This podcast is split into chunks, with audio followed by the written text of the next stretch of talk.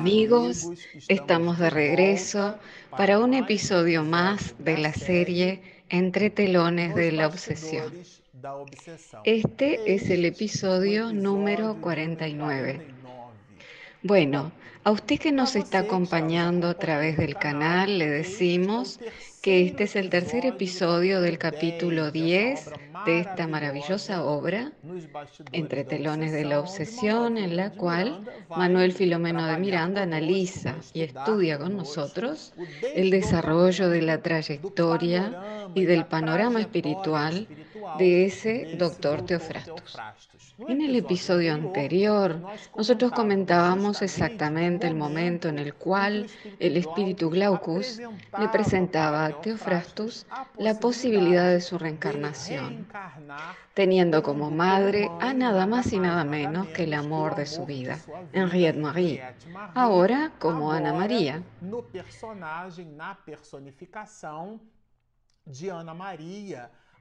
Quien había sido encontrada por Teofrastus en una condición pavorosa, abandonada en un leprosario, lo cual lo dejó a él en una terrible aflicción moral.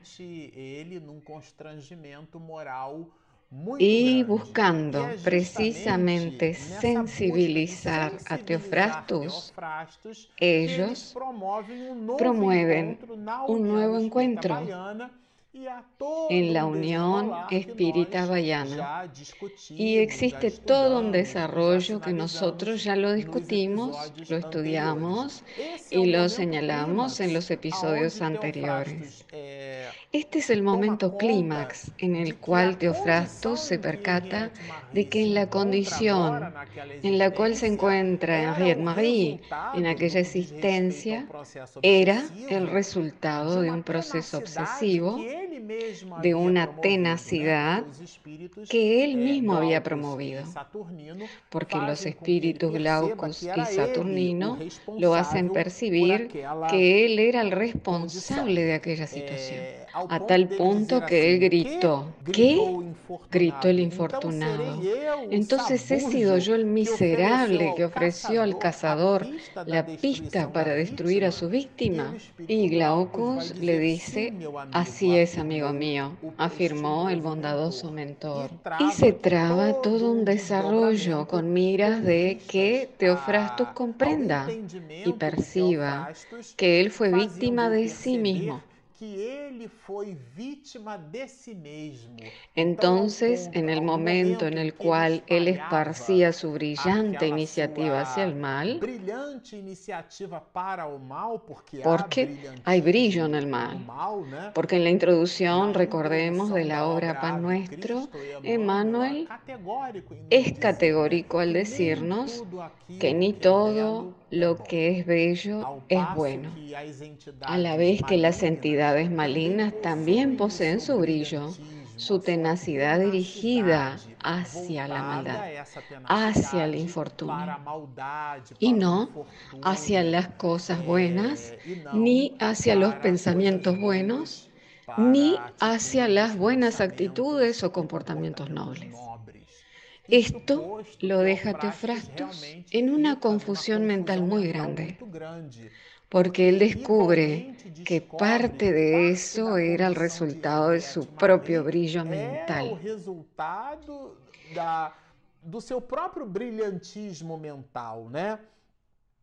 Pero eh, lo que los espíritus superiores, esas almas nobles, le transmiten a Teofrastus es que debido a que la enfermedad, que era una simulación, eh, una vez que fuera alejado el espíritu que la obsesaba, ella recobraría su condición de salud de una manera casi milagrosa. Observen lo que nos dicen aquí los espíritus. A la cariñosa asistencia que le prodigarán pasistas especializados de nuestra esfera, O sea, ellos ya estaban tomando cuenta de la situación. Aquí nada es improvisado. No era la primera vez que ellos conocían a estos espíritus. Hasta la propia tarea de desobsesión de la familia Suárez tenía una planificación espiritual superior, que era promover el alejamiento del doctor Teofrastus y de los dos espíritus malignos que estaban bajo el comando de diez entidades perversas del umbral más tenebroso y profundo. Entonces observen que existe aquí una especialización una planificación estratégica espiritual completa. Entonces, en la esfera de ellos y a través de la cariñosa asistencia, dice, apartado el perseguidor para un tratamiento adecuado, entonces el perseguidor de Ana, Ana María fue alejado. Eh, y Ana María no tardará en recobrar sus fuerzas psíquicas y orgánicas, en recuperarse rápidamente. Y aquí es muy interesante, porque recuperándose ella, ellos nos dicen que encontrará un brazo amigo. Y Miranda usa esa expresión y utiliza una manera elegante para describir eh, la manera en la cual o la forma en la cual ella se casaría que extenderá en su dirección la alianza nupcial. Yo la considero sencilla y muy bella esta descripción. Y ese espíritu que se casaría con Ana María es un espíritu ligado a ella desde situaciones pasadas, de las reencarnaciones pasadas. Nada es improvisado. Después, amigo Teofrastus, tú y tu compañero significa que aquel espíritu que promovió la sentencia de muerte de Teofrastus y el propio Teofrastus tendrían en el seno materno de Henriette Marie, actual Ana María, la posibilidad de la reencarnación. Observen qué entuerto, porque se trataban de almas que se odiaban. el espíritu maligno del orden de Teofrastus y el espíritu que dejó su existencia con una interrupción moral y psíquica inmensa, Ana María, y estaban ahora allí en ella en el leprosario, y los espíritus con la posibilidad de reencarnar. Así que ella tendrá dos hijos. Uno de ellos era la entidad maligna que la amaba muchísimo. Y al mismo tiempo, este tendría como hermano al hombre, al espíritu, que era odiado por ambos. Entonces imagínense Qué bendición. Quiere decir que cuando nosotros leímos esto y analizamos a la Tierra como el planeta que aún es de pruebas y expiaciones, y en la transición en la cual nos encontramos, en un movimiento crepuscular hacia la era de regeneración, y en el mundo de hoy, por ejemplo, nosotros hoy de mañana, yendo hacia el trabajo, escuchamos que en San Pablo, en la ciudad en donde vivimos actualmente, cinco personas murieron de frío. O sea, el mundo es un lugar en donde las personas mueren de hambre, de sed, de frío. Este mundo aún está muy distante del mundo regeneración, en el cual las almas se quieren, se aprecian. En este lugar, aún somos incitados a revelar a aquella persona que compró un yate de millones de dólares o aquella ropa cara que es hecha de seda italiana y valorizamos las cosas materiales y no existe ningún problema en poseerlas. Pero como decía mi abuela, las cosas nosotros las utilizamos y a las personas nosotros las amamos. O sea, ame a, las personas y use las cosas. Pero nosotros cosificamos a los seres humanos. Cuando nosotros estamos en el tránsito y por allí pasa un transeúnte, un niño vendiendo caramelos, aquello nos parece un paisaje común. Entonces nosotros estamos muy lejos del mundo de regeneración. Es por eso que en el mundo de pruebas y expiaciones es muy normal que encontremos en el seno de nuestras familias aquellas dificultades resultantes de las minucias morales que aún conservamos en nuestro íntimo. Y nosotros las destilamos usando el escenario familiar en el palco de nuestras relaciones. Encontramos allí las condiciones necesarias para alejarnos de nosotros mismos, manifestando aquel hombre pequeño, dejando de lado eh, la construcción del hombre nuevo, del ángel, dejando de lado la nueva propuesta que nosotros mismos asumimos en el momento de nuestra planificación de la reencarnación. Entonces el propio Teofrasto, que conocía sus dificultades, le pregunta a Glaucus, ¿y mis débitos? interrogó, ¿cómo me los cobrarán?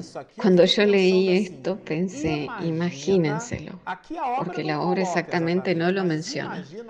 Pero imagínense la condición en la cual Teofrasto reencarnaría porque aquí yo no estoy hablando únicamente de la condición porque estos espíritus que poseen una tenacidad mental, una cuidad, una inteligencia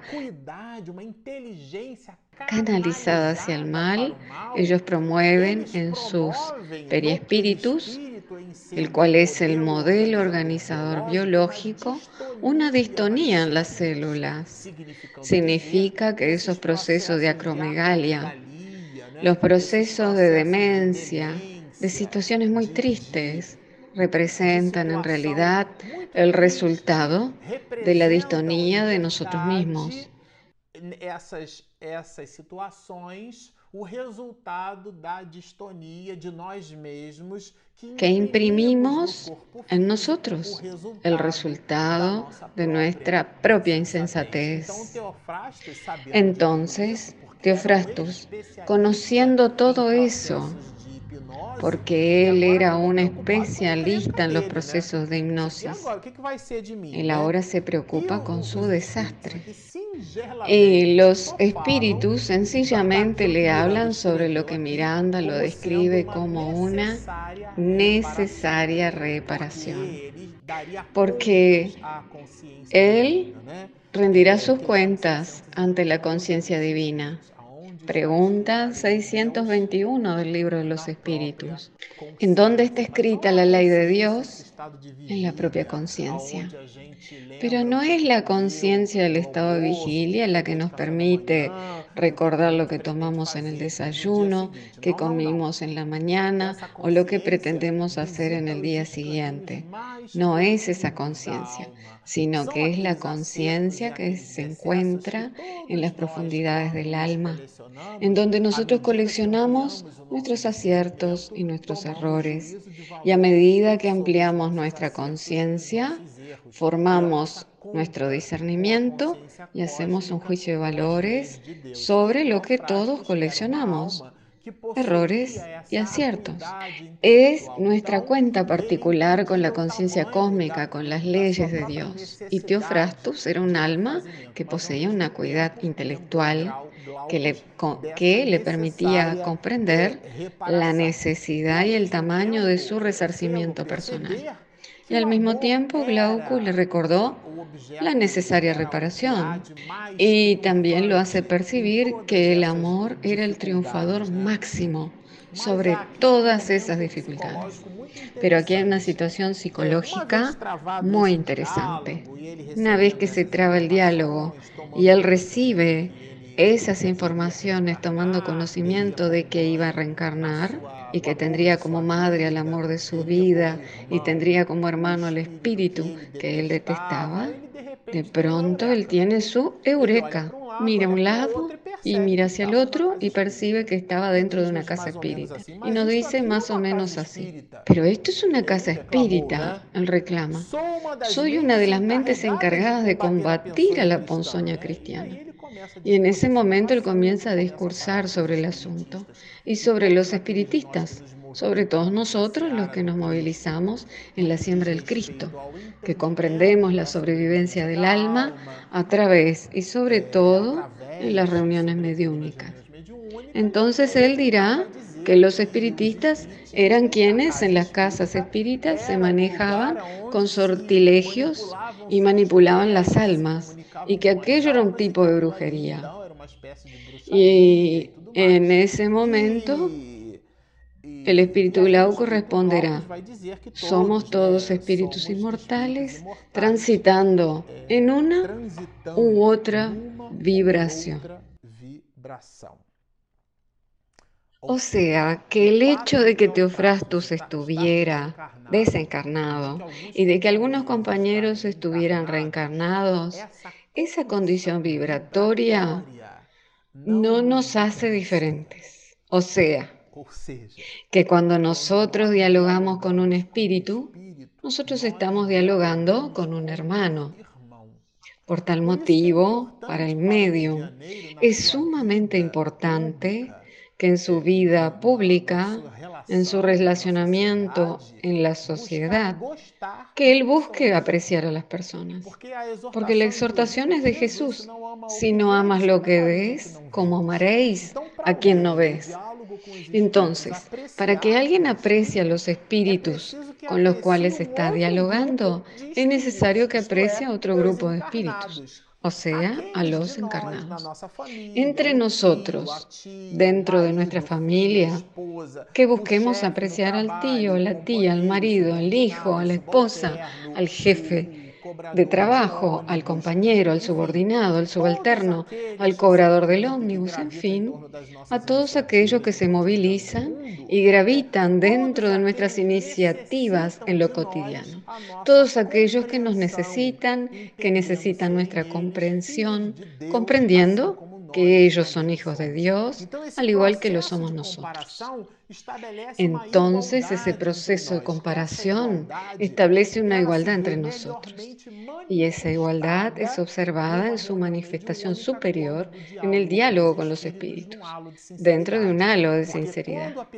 Porque cuando la persona se preocupa con el espíritu que está allí, que destila y al mismo tiempo hace desfilar sus dolores, y el responsable por el diálogo, por el esclarecimiento y la prédica, ella no habla con su boca vacía, sino con su boca llena. Y a propósito, esa tesis es suya, pues la boca habla de lo que está lleno vuestro corazón. Quiere decir que si usted aprende a apreciar a los demás, usted aprenderá a apreciar a esos mismos en la condición de desencarnados. Entonces Glaucus dirá, somos todos espíritus inmortales transitando en una u otra vibración. Pero aquí, en este momento, se produce una situación que yo la considero muy interesante. Es el momento en el cual Teofrastus habla de ese tipo de odio que él siente por Jesús, por esa figura del cristianismo. Y él dirá exactamente que Jesús lo perseguía. ¿Qué es lo que él tiene contra mí? Él con E mayúscula, o sea, Jesús. Y ahí Glaucus invierte la proposición y dice, ¿y qué tienes tú en contra de él? Jesús es el amor inagotable, no persigue, ama, no tortura, renueva, no desespera, calma. Y él lo presenta a Jesús como la estrella de inmensa grandeza. Y en ese momento se produce algo muy interesante en el libro, porque es el instante en el cual Teofrastus, en un tipo de catarsis, confiesa su temor a Jesús. Observen qué interesante. Me veo obligado a confesar mi temor. Él, Teofrasto, lo dice. ¿Y de dónde procede ese temor? He sido una firme expresión de la fuerza y la violencia y aprendí a no confiar. Entonces Teofrastus no confiaba en nadie y por ese motivo no confiaba en él, en Jesús, a pesar de que lo conocía. Y dirá así en un movimiento casi paradójico. Temo pero creo. Y creyendo, sufro. Observen qué interesante. En toda mi actuación, aún odiando, nunca lo aparté de mi mente. Con L y O mayúsculas. O sea que nunca lo sacó a Jesús de su mente, porque era el odio que resultó del amor que enloqueció. Él estaba desnudándose ante nosotros. Y es interesante que observemos que Teofrastus aquí hablará de sí mismo, de sus conflictos, hablará de su indecisión, pero la obra prosigue. Y lo que quería analizar con ustedes es esa prepotencia de Teofrastus que se dé lugar al hombre, a un espíritu que se desnuda y produce esas reflexiones. Ahora aquí Teofrastus dirá que allá en el siglo XV, cuando él desencarnó en duras condiciones, él recibió una misión ¿Y cuál había sido la misión de Teofrastus? Comprendiendo que el consolador prometido por Jesús era al mismo tiempo el cristianismo que era trasladado hacia las verdes tierras de Veracruz o sea, hacia el Brasil, él estaba incumbido de modificar el panorama espiritual de los brasileros. Él hablará aquí de su grupo, que el de Teofrastos, y que él estaba encargado de producir obstáculos en el Brasil.